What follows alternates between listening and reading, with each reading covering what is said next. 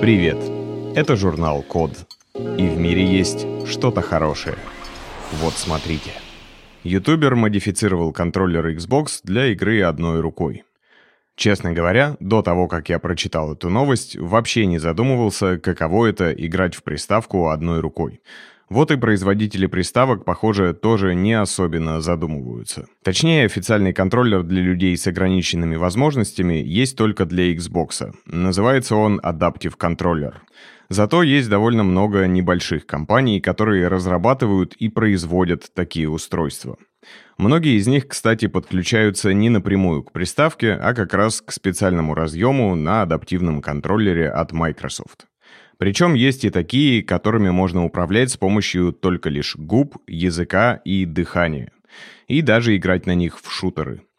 В общем, оказывается, есть целый рынок таких собранных с нуля или модифицированных устройств. Большинство из них все-таки рассчитаны на людей, которые могут пользоваться одной рукой. Поэтому берут стандартный контроллер и механические и электрические элементы управления переносят на одну сторону. Это не очень просто, поэтому и стоят такие джойстики минимум в два раза дороже обычных. А вот парень с ником Акаки Куумери на ютубе взял и напечатал на 3D принтере очень простой по исполнению набор пластмассок. Из них собирается система рычагов, они пристегиваются сверху стандартного джойстика для Xbox, и можно играть в любые игры одной рукой. Особая прелесть в том, что чертежи можно бесплатно скачать по ссылке под роликом. Контроллер симметричный, поэтому, чтобы получить набор под другую руку, детали надо просто отзеркалить. Кстати, посмотрите видео. По-моему, инженерное решение довольно элегантное. Кстати, я не удержался и отлистал канал на более ранние видео. Оказывается, несколько лет назад Акаки выкладывал совсем другое – тренировочные полеты на дронах. В общем, то, что было интересно ему. Такие видео в стиле «смотрите, как я умею». Ну или «пока учусь». И просмотров было совсем немного. Под некоторыми роликами меньше сотни. А вот видео про одноручный джойстик за три месяца набрало более 8 миллионов просмотров. Впрочем, и ролик про то, как самому переделать контроллер для PlayStation в джойстик для авиасимулятора, уже был гораздо более популярным. К чему это я? Несите людям пользу, и они к вам потянутся. В России создали аэрогель для ликвидации нефтеразливов. Авторы этого изобретения – исследователи Института проблем химической физики, а помогали им ученые из МГТУ имени Баумана. Новый материал – это супергидрофобный аэрогель на основе графена и политетрафторэтилена. Теперь давайте разбираться, что все это значит. Аэрогель – это очень легкий пористый материал. То есть, по сути дела, в основном аэрогели состоят из воздуха. Собственно, поэтому их и назвали аэрогелями. Несмотря на то, что в названии присутствует слово «гель», это все-таки достаточно твердое и прочное вещество, из которого можно делать детали необходимой формы. Плотность нового аэрогеля всего 30 кг на кубический метр. То есть, по-простому, он легче пенопласта. Супергидрофобный означает, что материал не смачивается водой и не впитывает ее. Графен – это наноматериал из углерода толщиной всего в одну молекулу. Ну а политетрафторэтилен больше известен нам под торговым названием тефлон. В общем, кажется, это идеальный материал для сбора нефтепродуктов с поверхности воды. Обычно нефтяное пятно огораживают таким плавучим забором из бонов, а затем собирают насосами. Но так как нефть плавает на поверхности воды в виде очень тонкой пленки, в насосы попадает и значительное количество воды. Ее затем приходится дополнительно очищать. Иногда нефтяное пятно поджигают, но это тоже не лучший вариант. Загрязнение не уходит совсем, оно скорее видоизменяется. Нефть не сгорает полностью, то есть по сути удается частично очистить воду за счет загрязнения воздуха.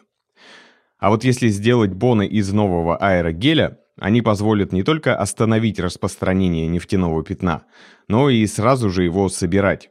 Хоть он и не смачивается водой и не впитывает ее, зато очень хорошо поглощает органические растворители и нефтепродукты. Так как твердая структура в аэрогеле занимает лишь примерно 4% объема, все остальное пространство можно заполнить нефтью. То есть это как бы супер впитывающая губка, которая плавает по поверхности воды. Но самое классное то, что эта губка многоразового использования, так как аэрогель не боится высоких температур. Видимо, за это отвечает как раз тефлон. Использованные боны можно привести на станцию очистки и все, что они насобирали, просто выпарить или отжечь. Пока что исследователям удалось повторить этот фокус 10 раз, прежде чем материал стал терять свои свойства. В общем, похоже, нашим ученым удалось создать почти идеальную губку для уборки морей, рек и озер. Ну круто же! Придумали заряжать вживленные и глубоководные устройства с помощью ультразвука. Разработки ведут ученые Корейского института науки и техники. Цель у них весьма благородная – чтобы люди меньше страдали. Дело в том, что все больше пациентов носят в своем теле разные автономные устройства вроде кардиостимуляторов и дефибрилляторов. Вот только автономные они только до того момента, пока у них не сядет аккумулятор. Конечно, это происходит не так часто, как с мобильником или другими повседневными устройствами. Но все равно, чтобы поменять его, требуется самая настоящая операция. Даже если это происходит раз в несколько лет, это очень неудобно и даже довольно рискованно. Ведь такие устройства расположены глубоко в теле, а не просто под кожей. И, казалось бы, что тут сложного?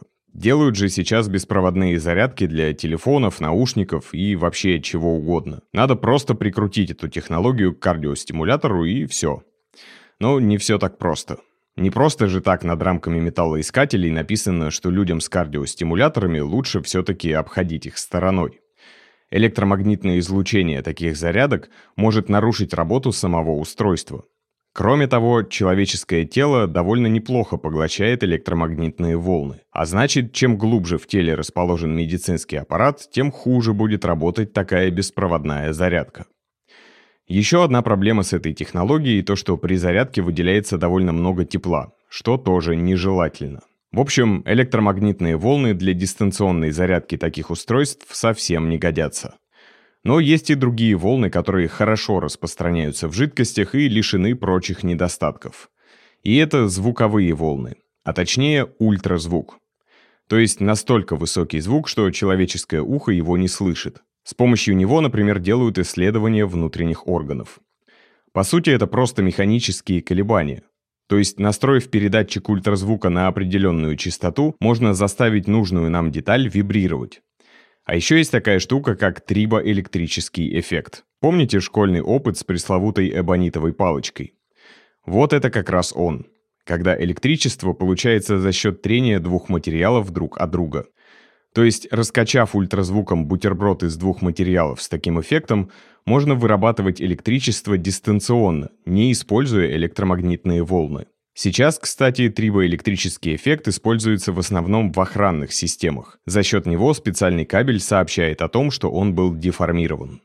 А еще с помощью ультразвука теперь можно без проводов заряжать устройства, работающие под водой. Что тоже здорово.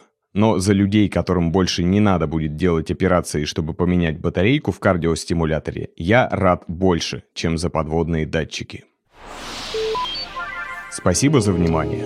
Заходите на сайт The Code Media и подписывайтесь на нас в социальных сетях. С вами был Саша Начито. Скоро услышимся.